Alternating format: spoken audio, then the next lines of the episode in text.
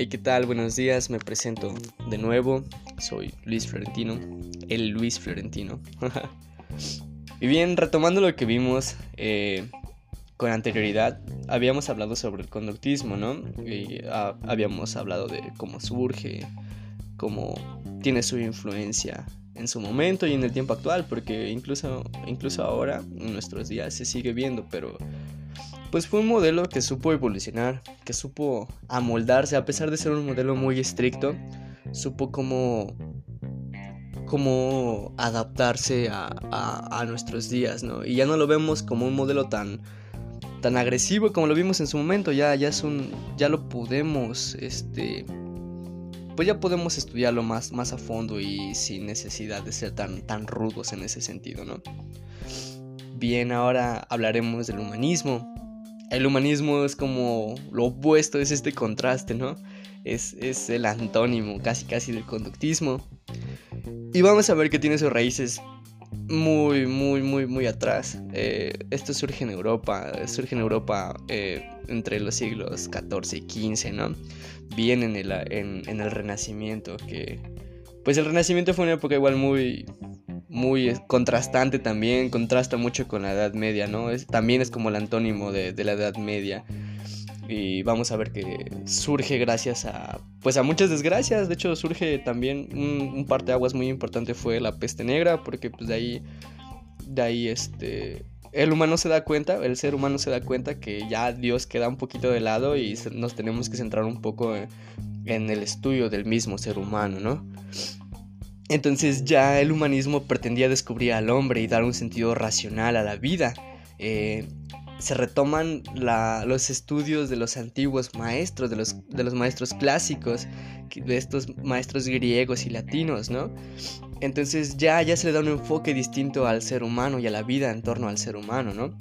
Y bien, ya hasta después, en el siglo XX, tenemos a Abraham Maslow, Abraham Maslow y su pirámide de necesidades humanas, ¿no? Que ya fue quien lo pudo teorizar más, más estructurado. Eh, hablemos de la corriente de la psicología humanista, ¿no? Y pues algunas asunciones fundamentales de la psicología humanista, pues es la experimentación, ¿no? El pensar, el percibir sensaciones, recordar, sentir, ¿no? Eh, la experiencia subjetiva. La experiencia subjetiva de la persona es el primer indicador de comportamiento.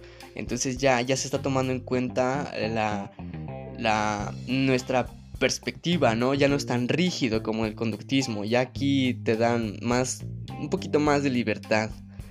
También eh, se da una comprensión precisa del comportamiento humano eh, que no se puede conseguir a través del estudio de los animales. Es esto, ya se empieza a estudiar de persona con persona, ¿no? Ya no es lo, como lo habíamos visto en el conductismo, que se, se experimentaba con animales o igual con bebés, ¿no? Pero aquí ya, ya es 100% enfocado pues en el humano, ¿no? Por eso se llama así.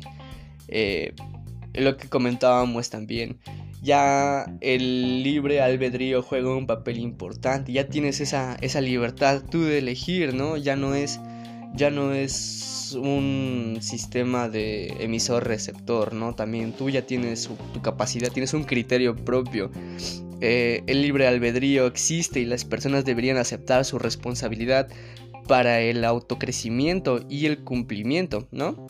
Ningún comportamiento está determinado la autorrealización, que es la, necesidad de la persona en buscar su máximo potencial, es, natural, ¿no? Ya, ¿no? ya no se reprime, ya esto ya se toma en, cuenta como una parte, una parte natural y esencial de las personas, ¿no?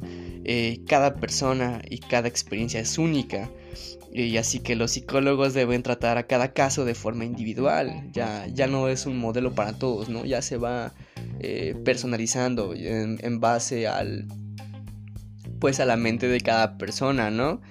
Eh, ya se da un tipo de, terapia eh, única y no seguir pautas eh, provenientes de estudios de grupo, que es lo mismo que estábamos viendo, ¿no? Entonces vamos a seguir abarcando esto y vamos a seguir estudiándolo un poquito y sabiendo que es el contraste que tuvo con, con, el, con, con el conductismo, ¿no? Ya esta es una parte un poquito más libre, más flexible para que podamos igual aprender un poquito mejor, ¿sale? Entonces vamos a estar viendo un poquito más sobre esto, ¿vale? Entonces yo los dejo, muchas gracias, espero les, les sea de, de un poquito de ayuda, ¿no? Y pues en el siguiente episodio vamos a seguir hablando un poquito de esto, ¿no?